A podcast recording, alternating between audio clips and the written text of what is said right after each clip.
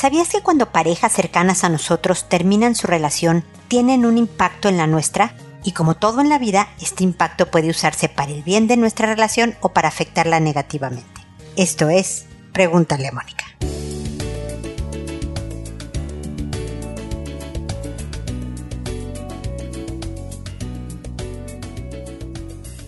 Bienvenidos amigos una vez más a Pregúntale a Mónica. Soy Mónica Bulnes de Lara, como siempre feliz, muy feliz de encontrarme con ustedes. En este muy caluroso día, la verdad es que ha habido otros días en donde en Santiago de Chile ha habido más calor, una mayor temperatura, pero hoy yo tengo calor, estamos creo que a 30.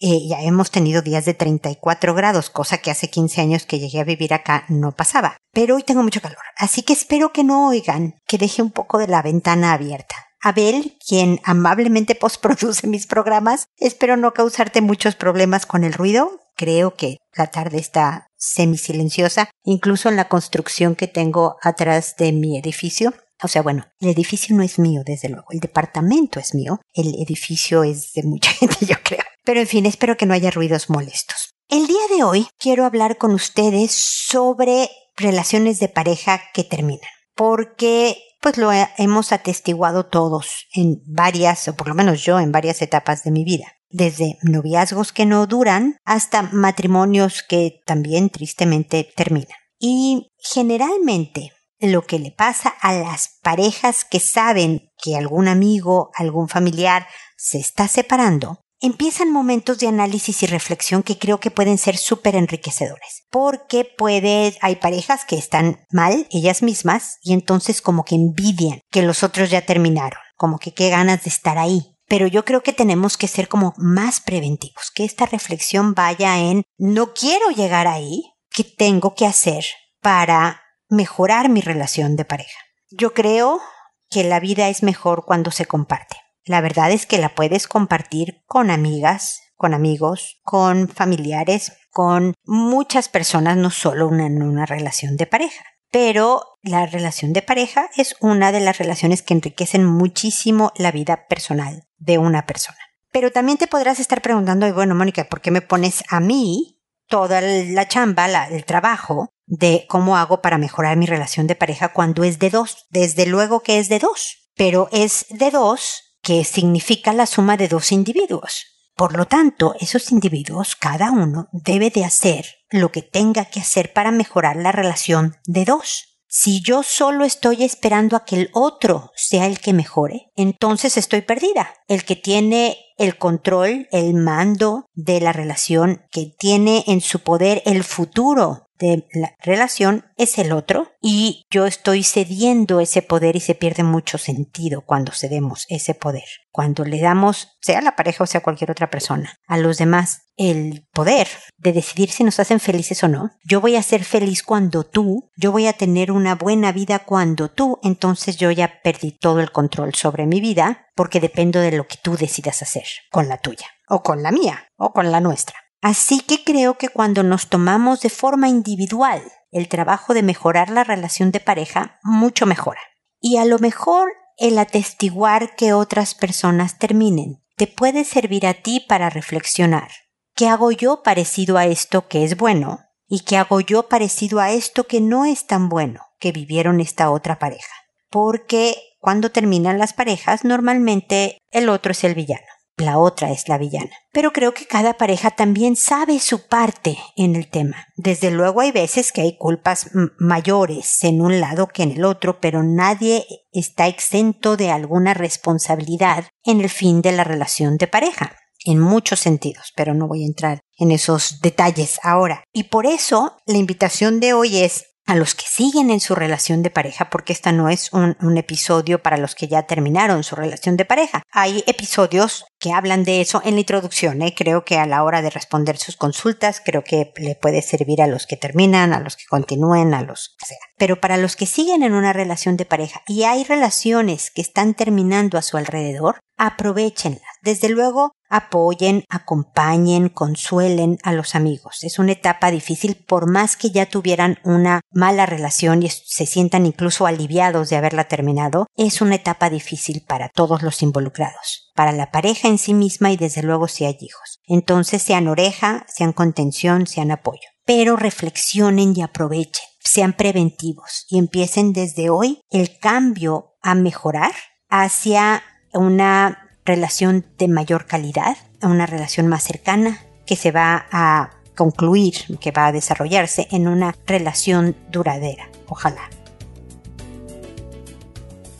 Así que en fin, esta era mi reflexión sobre cuando las parejas terminan a nuestro alrededor. Espero que te sea útil. Sabes que podemos extender más este tema si me consultas directamente y lo puedes hacer desde mi página en www.preguntaleamónica.com en el botón de envíame tu pregunta. Ahí me llegará tu consulta a mi correo personal y yo la responderé en un próximo episodio como lo voy a hacer ahora, en donde me dispongo a responder las consultas de quienes me escribieron y voy a decir ahora la estructura del programa. A todo mundo le cambio el nombre para conservar su anonimato. Que una vez que le he cambiado el nombre, su país de origen, cualquier dato que pudieran identificarlos, y he contestado a su consulta y el episodio se publica en la página, le escribo a esa persona un correo diciéndole el número de episodio que es, el título del episodio y el nombre que le inventé, así como el enlace directo al episodio, de manera que muy rápidamente, sin necesidad de abrir Spotify o ir a, ir a mi página o no, sino le hace clic en el enlace que le estoy poniendo y ahí va a poder escuchar mis comentarios a su consulta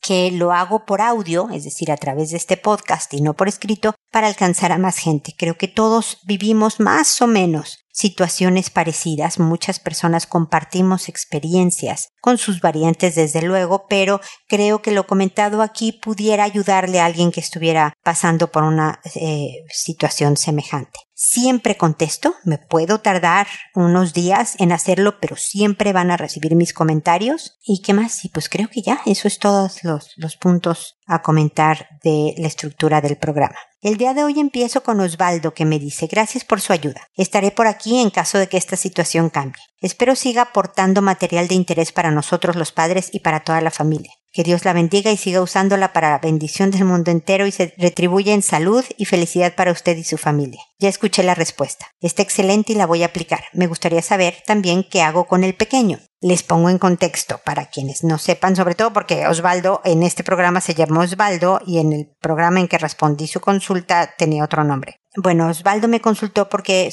parece que su hija de 13 años estaba por lo menos tocando a su hermano de 6. Y entonces ahí pueden escuchar programas anteriores para conocer la respuesta que le di a Osvaldo, pero no le dije nada acerca de su hijo de 6. Y me parece súper importante, Osvaldo, perdóname, hay veces que como estoy respondiendo sin preparar mi respuesta, yo preparo mis programas preparando las preguntas, es decir, las leo antes, las pongo en un documento, es decir, agarro todos los correos que me han llegado y lo pongo en un, en un documento y pongo el nombre inventado y la pregunta. Y le pongo, le cambio las palabras que sean muy identificadas de tu, de tu país o de quién eres. Y le pongo alguna coma o algo que me pueda ayudar a leer mejor tu consulta en el programa y tal. Entonces yo lo que preparo son sus preguntas o sus consultas. Lo que no preparo es mi respuesta. Esta es en vivo y a todo color, Osvaldo. Entonces hay veces que sí me pasa que ya terminé de grabar el programa y lo envío a México porque ahí está Abel quien lo postproduce y tal y tal. Y luego digo, ay, no le comenté de tal cosa o le hubiera dicho esta otra cosa. Y me pasa.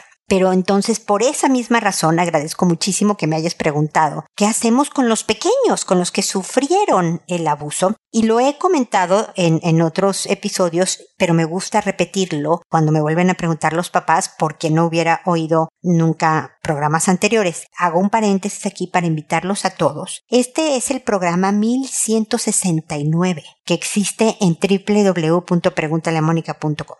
Ahí pueden escuchar todos los episodios que he grabado y en todos hablo sobre educación de hijos, relación de pareja, crecimiento personal. Creo que pudiera ser de utilidad. No tiene ningún costo. Escucharlos o suscribirse a mi programa, por ejemplo, en Spotify. Todo eso es gratis. Entonces, eh, ahí está una cantidad eh, muy importante de información a través de más de 16 años que llevo haciéndolo para que puedan escuchar no solo donde le contesté a Osvaldo con otro nombre, sino anteriores y demás, porque creo que pueden ayudarlos con ideas, estrategias y demás para su relación de pareja, formación de hijos, crecimiento personal, etcétera, para su vida en general. Cierro el paréntesis del comercial, perdona Osvaldo, y me voy ya directamente a tu consulta. ¿Qué hago con el pequeño? Con los pequeños, sobre todo el tuyo que tiene seis años, ya hay un, un grado de entendimiento de lo que está pasando. Es muy importante lo mismo, hablar sobre el buen uso del cuerpo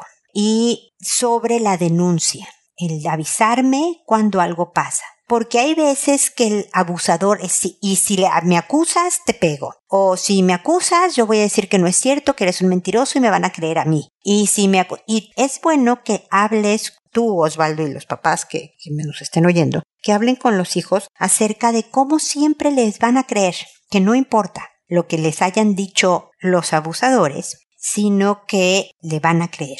Por lo tanto, es bueno, le vas a ayudar a tu hermana, hijito, si tú me dices que volvió a intentarlo. Porque son cosas que a ella no le hacen bien hacer, que tiene que aprender a manejarse mejor y desde luego son cosas que no te debería estar haciendo a ti. Entonces no temas en denunciar.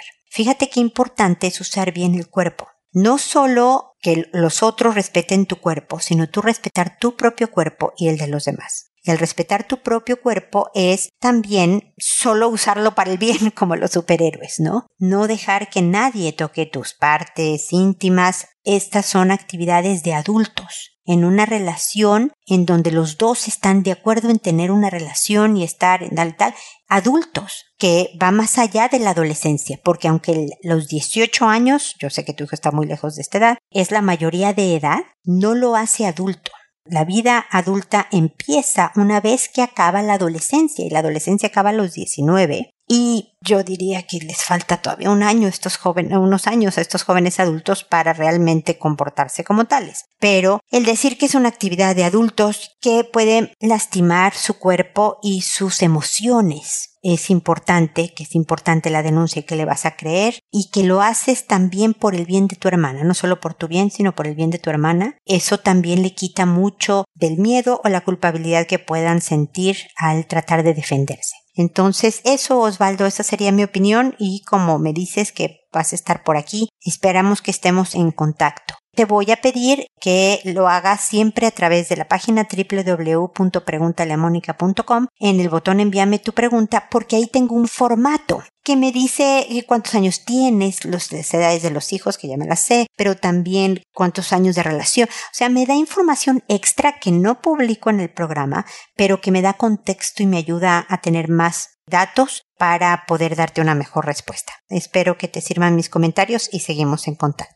Luego está Pola, que me dice, hola Mónica, te platico mi historia. En septiembre a mi esposo y a mí nos dio COVID. Tenemos un peque de 5 años. Yo me puse mal, que nomás pensaba en quién cuidaría de él si me pasaba algo. Un mes después perdí el 75% u 80% de mi pelo. Tenía tanto estrés y me deprimí. Tres meses después me brotó la culebrilla singles. Y aquí estoy sobreviviendo. A veces no sé cómo manejar mi ira, que me la agarro con todo, incluyendo a mi peque y mi esposo. No ha sido fácil, pero cada día me, me digo que sí puedo. Saludos Mónica y gracias por los consejos tan valiosos. Gracias a ti, Pola, por tus amables comentarios. Pues claro que la has pasado mal, de que ya nada más que te dé COVID. Hay veces que nos enferma más el saber que tenemos coronavirus a mí no me ha dado, pero lo sé por quienes a mi alrededor lo han tenido. Que en sí el mismo virus, ¿me explico? Hay veces que para nosotros es mucho más motivo de ansiedad saber que lo tengo que otra cosa y como a ti te pasó. Si me pasa algo más grave, ¿quién va a cuidar de mi niño? Y pues por eso la pérdida del pelo y te seguiste enfermando y todo esto eh, te llovió sobre mojado, como decimos en México. Y nos volvemos, nos enojamos la frustración, el miedo. Fíjate que en eh, la próxima semana ya tengo decidido el tema, voy a hablar sobre la rabia y el miedo, la relación que tienen, así que no te lo pierdas. Porque el miedo nos hace muchas veces que nos enojemos. Ahí explicaré por qué. La cosa es que tienes que hacer algo contra tu ira, porque no te hace bien a ti, desde luego no le hace bien a tu pequeño ni a tu esposo. Entonces, lo bueno es que ya lo reconociste. La negación es el primer síntoma, dicen por ahí, ¿no? El decir, no, no es cierto que yo me enojo, no es cierto que contigo me pongo difícil, sino ya el decir, sí, fíjate que estoy enojada y, y entonces me desespero contigo y con el hijo y con el bla, bla, bla, ya es un paso hacia estar mejor, Pola. Así que felicítate por eso. Es importante que veas lo que sí estás haciendo para mejorar. Y creo que tener la claridad de me fue tan mal, me estresé tanto, me deprimí, que me dio mucha rabia y ahora me lo estoy desahogando con los demás, es un muy buen primer paso. Y segundo, la rabia es energía, Pola, es energía contenida en tu cuerpo y hay que darle una buena salida. Si la sacas en forma de pasar por encima de tu hijo y de tu esposo, no es una buena forma de sacar esta energía. Entonces necesito que la quemes de otra manera. No sé si te va a dar por la creatividad y te pongas a pintar paredes o cuadros si eres más talentosa que yo, o si te vas a dar vueltas a la manzana enérgicamente, no, no paseando despacito, sino no enérgicamente, o si te da la pila y el presupuesto que te vayas a una clase de ejercicio, siempre recomiendo el kickboxing que es como boxear a patadas. Es, te ponen ese cojín o no sé, que sea una bolsa grande que pateas. El golpe, el impacto ayuda también a quemar energía. Necesitas identificar que estás con rabia y si estás frente a tu hijo o a tu esposo y sientes esta acumulación, aprende a detectar tus señales, metas distancia. Mete metros entre tu rabia y los tuyos, ¿ok? Cámbiate de cuarto, date la vuelta a la manzana de la que te hablo, métete al baño y date un regaderazo de agua fría, como decimos en México, lo que necesites hacer para que no desahogues esta acumulación de energía de la rabia con tu esposo o tu pequeño. Y después búscale una salida más sana. Afortunadamente ya te pasó el COVID el pelo, una vez que estás desahogando el estrés y lo aprendes a, manejar mejor, el pelo vuelve a salir. Entonces, ya hay shampoos ahora y vitaminas y cosas que te pueden ayudar también. Pero todo eso pasa, Pola. Lo que no pasa es las heridas en el corazón de tu pequeño y de tu esposo, ¿no? Si vas a seguir pasándoles por encima. Si te recuperan a esta Pola tranquila, que sí se enoja de repente, pero no desahoga rabias, también para ellos va a pasar esa mala época. Así que a encontrarte tu camino, Pola. ¿Cuál va a ser el tuyo? ¿Cómo vas a canalizar toda esta energía que te está haciendo daño a ti y desde luego a los tuyos? Es bien importante y espero de todas maneras que sigamos en contacto. Ahora es el turno de Keta que nos dice estoy muy preocupada porque sorprendimos a mi hijo de 15 años consumiendo marihuana. Aunque en el momento lo negó, luego confesó que lo había hecho tres veces. Nosotros no somos padres permisivos con él y estamos muy pendientes de lo que hace y con quién lo hace. Hablo mucho con él y lo aconsejo mucho sobre los peligros que corre en la calle. Apenas le hemos dado un poco de espacio y ahora salió con esto. Anteriormente había manifestado tener deseos de fumar cigarrillo porque ve a otros jóvenes hacerlo y le insistía que por qué desea hacer algo que es perjudicial para su vida, que apenas está empezando a crecer y que ya tendrá tiempo suficiente para experimentar, pero todo a su tiempo. Sin embargo, en menos de dos meses ha probado chimón, ha probado un cigarrillo electrónico y ahora la droga. Y todo esto en apenas unas pocas salidas. Estoy muy preocupada de que esto lo lleve a ser un adicto. No sé qué hacer, estoy muy asustada y preocupada por él. Mira, Keta, desafortunadamente el uso de la marihuana se ha normalizado muchísimo, muchísimo. Para los jóvenes, para tu hijo de 15 años, no es ni cercanamente algo tan grave como lo puedes ver tú, lo puedo ver yo, lo pueden ver los adultos. Para ellos estamos exagerando y no sabemos de las virtudes o eh, no consideramos las exageraciones que estamos teniendo sobre los impactos de la marihuana. Pero la verdad es que muchos jóvenes también han quedado enganchados en, en este psicotrópico, porque la verdad es que afecta las facultades neurológicas y en muchos casos los jóvenes no lo, no, no es que fumen eventualmente, sino que llega a niveles de adicción en donde ya se afecta no solo sus niveles de concentración, de memoria, sino también incluso de motivación. Los jóvenes que más consumen marihuana se ha visto que les aplana la motivación, es decir, ya no tienen ganas de hacer ni siquiera lo que les interesaba hacer. Entonces sí tiene sus peligros. Pero el control, lamentablemente, no es algo que le vaya a funcionar a un joven de 15 años. Lo que más necesita es definitivamente límites, es decir, horas de llegada, estados en los que llega. Eh, mis hijos son más grandes que el tuyo. Mi, mi, hijo más chico tiene 26 años y medio en estos momentos, ¿no? Entonces, en esa época, en la antigüedad, el tema era más de alcohol que de marihuana, pero las reglas eran las mismas. Tú llegas con el aliento mal, en mal estado, bla, bla, bla, siendo, primero, siendo menor de edad es un delito siendo mayor de edad es un problema porque esta es la casa de tus papás, ¿no? Entonces, y vas a tener estas consecuencias. Así que tú mandas, hijo. Y las consecuencias tú les podrás decir, mira, no tienes celular, se te va a bajar la mesada, menos salidas, o sea, escoge, no, no, le des toda la cartilla, no le pongas que no va a tener vida porque entonces se revelan más, pero va a perder privilegios, incluso el horas de llegada más temprana a la casa y demás, de manera que él se administre, ¿ok? Te voy a decir algo muy duro, es lógico que los hijos experimenten en la adolescencia. Tu hijo no está haciendo nada que no sea característico de la etapa que está viviendo. El que haya probado el alcohol, que haya probado el cigarro, que haya probado la marihuana, no, no es raro. Es la edad en donde experimentan y en donde ponen al límite las reglas de la casa.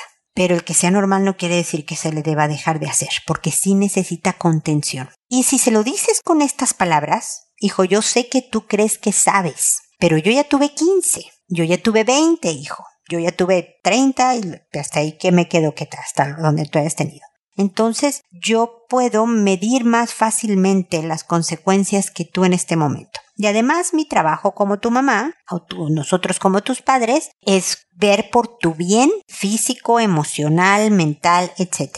Y que vayas a ser un buen adulto. Así que parte de mi chamba, de mi descripción de puesto, es ponerte límites. Y si tú llegas con estas condiciones, estos son los límites. Yo no te los quiero poner. Yo quiero que sigas saliendo con tus amigos, que esta siga siendo tu hora de llegada. Todos los permisos te los quiero dar. Pero depende de ti. Tú mandas. Denle ese mando a los hijos pero no absoluto, ¿no? De que, a ver, tú decides a qué horas llegas. No, no, no. Yo te digo que llegas, no sé, a las 12. Ya sé que hoy en día las cosas son distintas, pero voy a decir a las 12 de la noche. Y entonces ese es tu límite. Tú decides si llegas a las 12, tu vida va a seguir sonriendo. Tú decides no llegar a esa hora, sino después. Tú estás decidiendo que tu vida va a cambiar, porque sabes que tus papás van a tomar cartas en el asunto. Entonces, y háblale de, la, de cómo se antoja experimentar. Que tu esposo, el papá de tu hijo, le, le hable sobre las cosas que le daban curiosidad de joven y entonces cómo se ayudó con la edad o tal y tal a manejarlo mejor, que no hable por favor de, ay, mira, yo fumaba marihuana y a mí no me pasó nada, sino de cómo crecer como hombre, cómo crecer como persona en este mundo, a pesar de que, y que te valga que tu hijo te diga, no, es que en tu época era distinta, sí, hijo, sí era distinta, pero hay principios que no cambian. O sea, en mi época era distinto, pero aún así todavía los efectos neurológicos siguen siendo los mismos. Y en tu buen desarrollo mental sigue siendo indispensable para que te hagas una buena vida. ¿Por qué creen que en unos países como Estados Unidos se permite que los jóvenes tomen a partir de los 21? Porque el cerebro está mucho más desarrollado que a los 18, como lo hacen en muchos países, incluyendo México y Chile, donde vivo ahora. ¿no? Yo soy mexicana, vivo en Chile y viví en Estados Unidos. Entonces, tiene una razón biológica de ser. No es nada más queremos fregar a los jóvenes, pongamos que tomen hasta los 40. No, tiene una razón por salvaguardar su buen estado.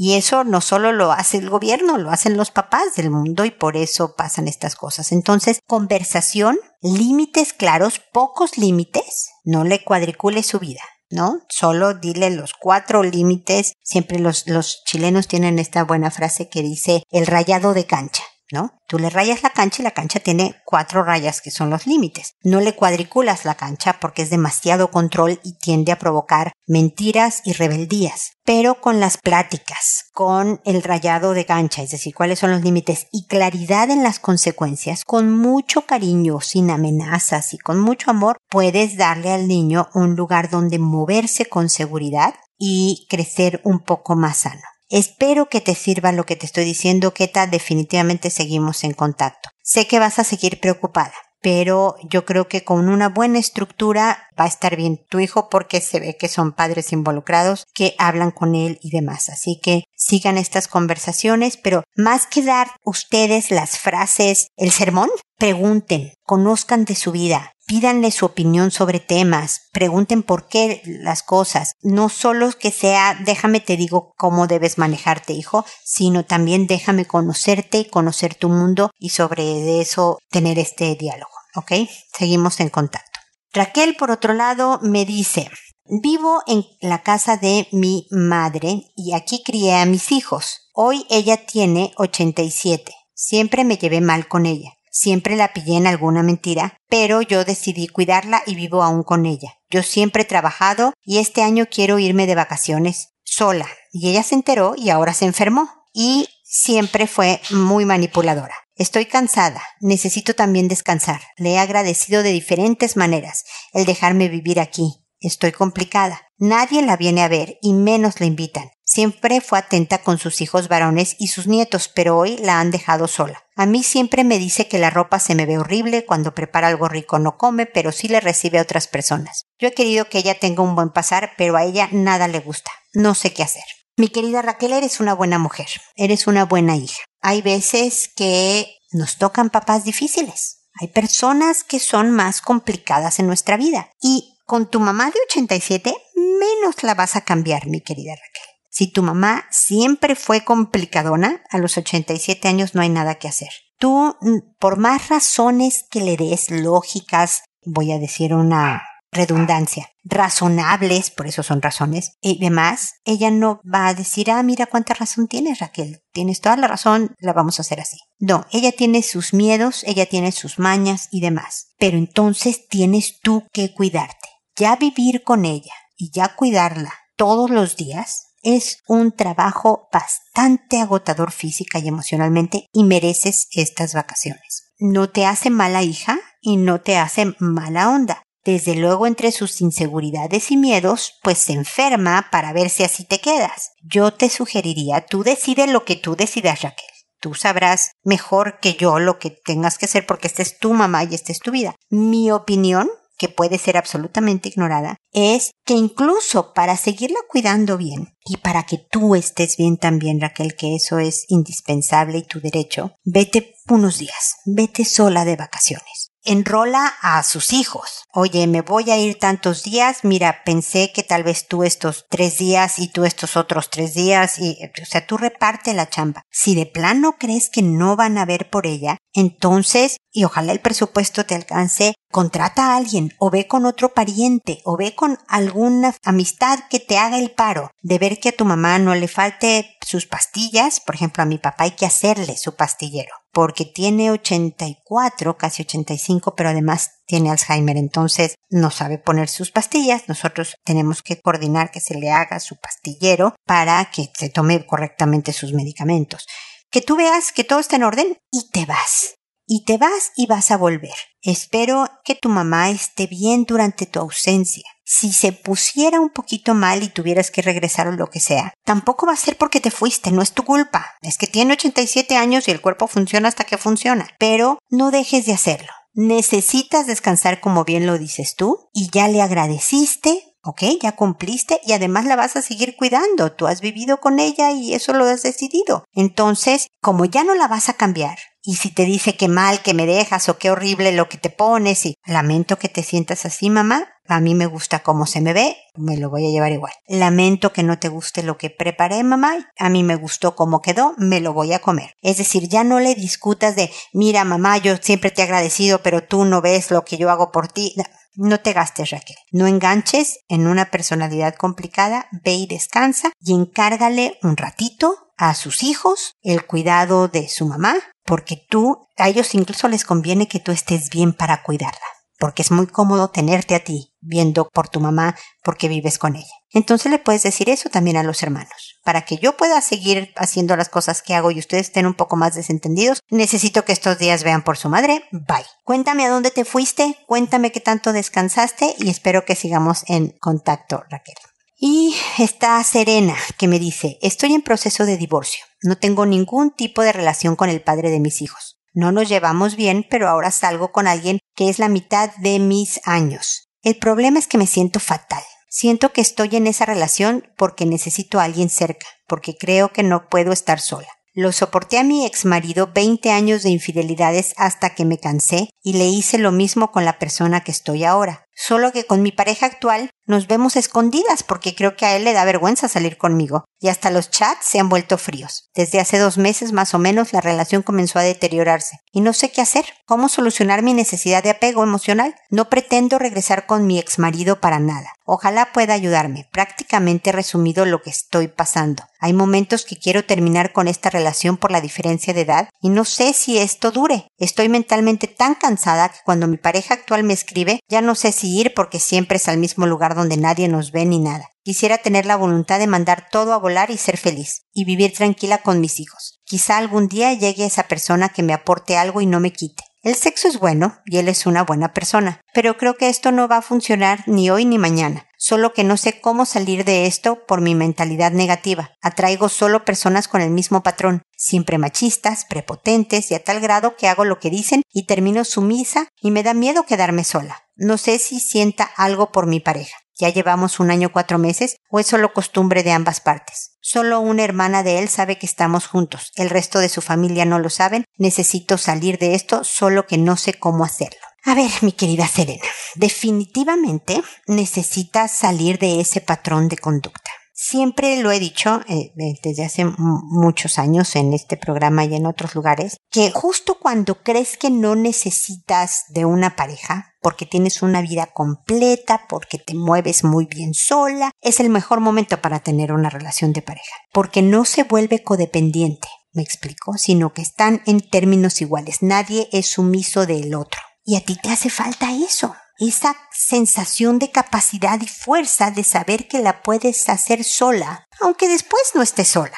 Pero el tipo de hombres que atraes es una señal de alerta de que tienes que trabajar contigo. Mi sugerencia es que hazlo de a poquitos. Por ejemplo, tárdate en responderle a tu pareja actual.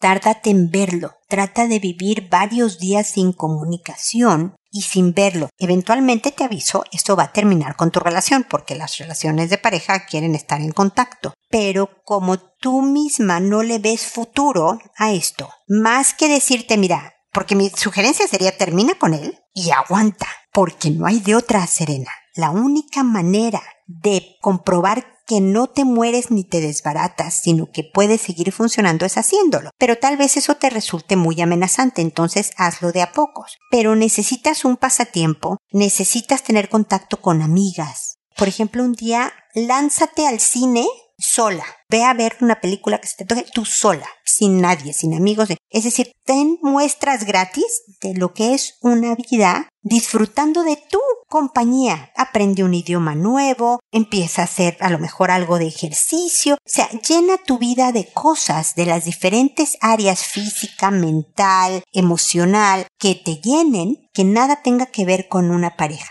Porque en la medida que no necesites una pareja, es cuando mejor pareja vas a encontrar. Pero hazlo de a poquito. Ya fuiste madre.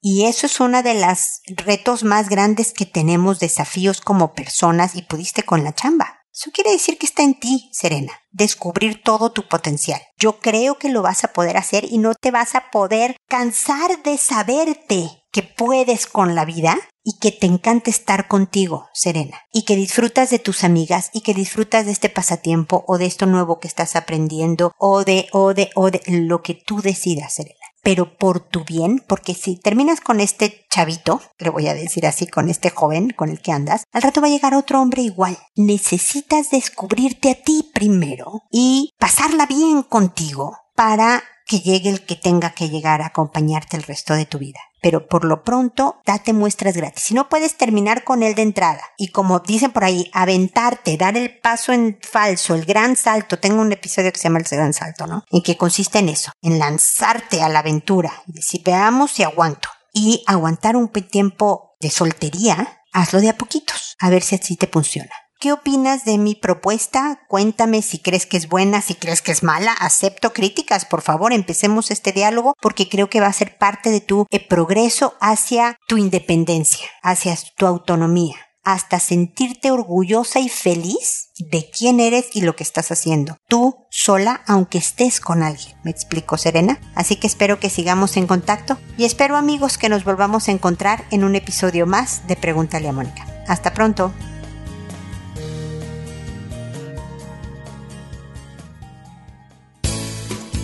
¿Problemas en tus relaciones? No te preocupes, manda tu caso, juntos encontraremos la solución www.preguntaleamónica.com. Recuerda que tu familia es lo más importante.